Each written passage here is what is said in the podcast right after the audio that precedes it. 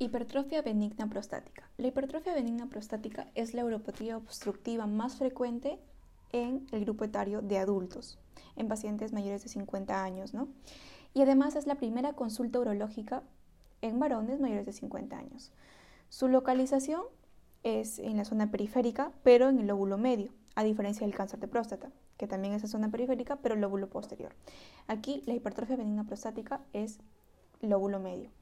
¿Y qué es? Bueno, como su propio nombre lo dice, es una hipertrofia, pero es benigna, que es de la próstata. Y esa hipertrofia justamente se da en el lóbulo medio.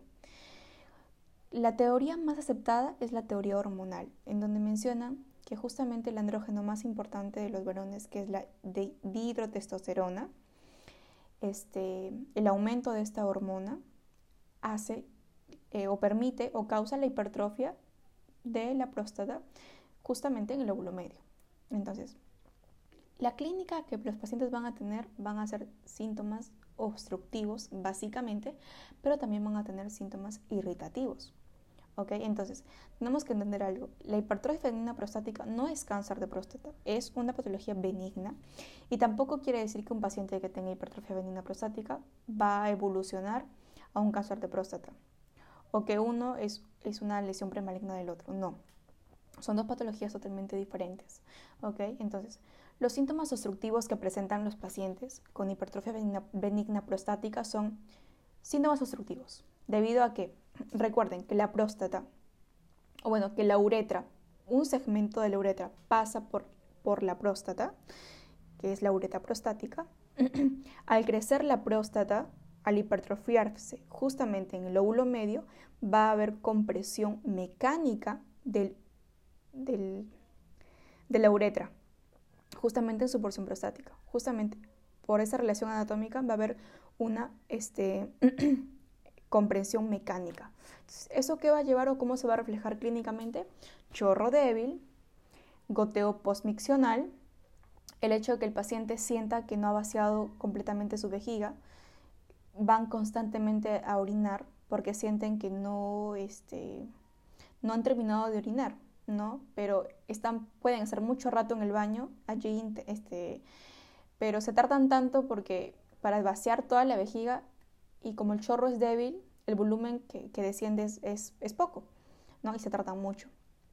Y debido a que el vaciado es incompleto, puede llevar a que el paciente pueda este, almacenar orina, ¿no? A nivel de la vejiga, puede causar globo vesical, y el paciente llega a emergencia justamente con un globo vesical así, con una, con una dilatación, una hinchazón en hipogastrio muy marcada, Y cuando tú le vas a tocar está muy doloroso, muy sensible, porque justamente es la vejiga distendida a full, eh, que quiere ya reventar, que quiere ya este, expulsar su contenido, pero no puede, porque justamente a nivel de la uretra prostática hay una obstrucción mecánica que no le deja liberar.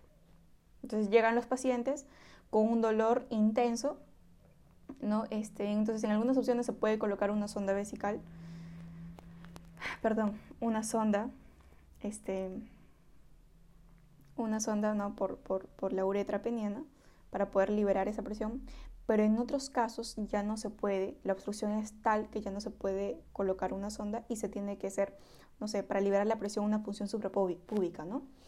Pero también presentan síntomas irritativos, como disuria, nicturia, polaquiuria. Entonces, eh, yo de manera rutinaria ¿no? Le, puedo pedir un PCA y un tacto rectal. El tacto rectal va a ser negativo. ¿Cuándo yo voy a decir que el tacto rectal es negativo o cuándo voy a decir que el tacto rectal es positivo?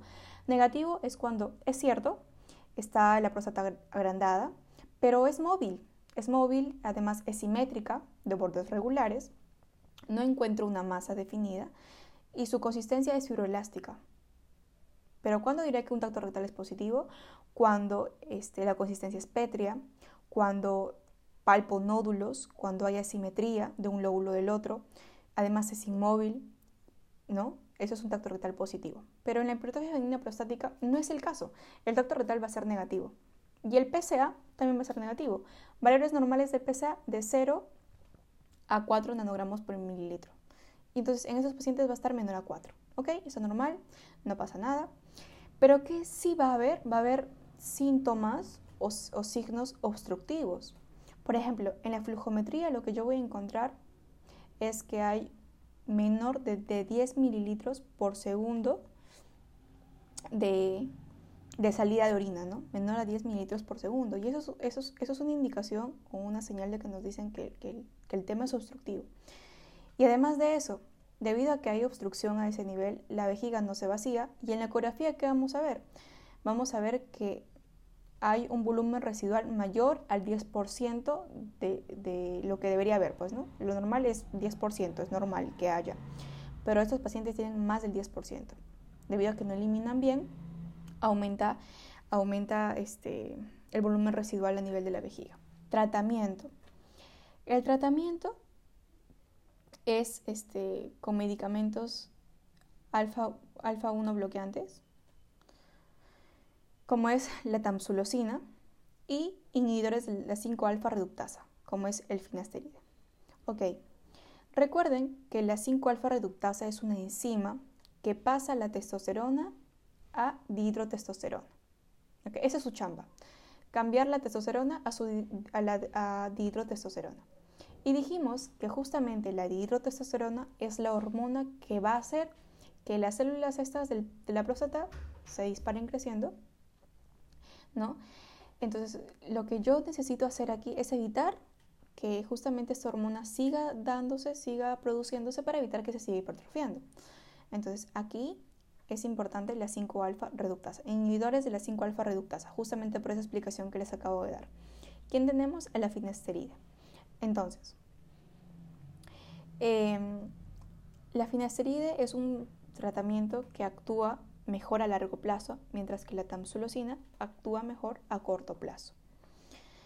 ¿Cuándo está indicado la cirugía? ¿Cuáles son indicaciones para cirugía? Porque ya dijimos, esto no es una patología maligna, o sea, el paciente no se va a morir por uropatía obstructiva.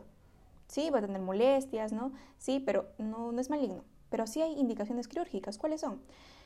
Que haya una obstrucción de orina recurrente. El paciente constantemente ya con su globo vesical emergencia, constantemente hay que hacerle colocación de sonda o este, punción suprapúbica en el caso de que ya la obstrucción, la estrechez sea tanta y no se pueda colocar sonda. Eh, llegan con hematuria. Hematuria es una indicación quirúrgica. y tu recurrente debido a que los pacientes este, son pacientes que, constantemente usan su bolsita, ¿no? su, su sonda vesical eso es una puerta de entrada para infección. Entonces hacen ITU, constantemente hacen ITU y si no llegan por el globo vesical, llegan por su ITU a emergencia, ¿no? Este, y que además haya divertículos o cálculos en la vejiga. Son indicaciones quirúrgicas para la hipertrofia benigna prostática. Ok. ¿Cuál es, la ¿Cuál es la cirugía? Va a depender del peso de la glándula. Si el peso es menor a 60 gramos, el tratamiento es resección transureteral. RTU. Pero si es mayor a 60 gramos, ya la cirugía tiene que ser abierta debido al tamaño. Entonces, lo que define es justamente el tamaño. Si es menor a 60, RTU, y si es mayor a 60, cirugía abierta.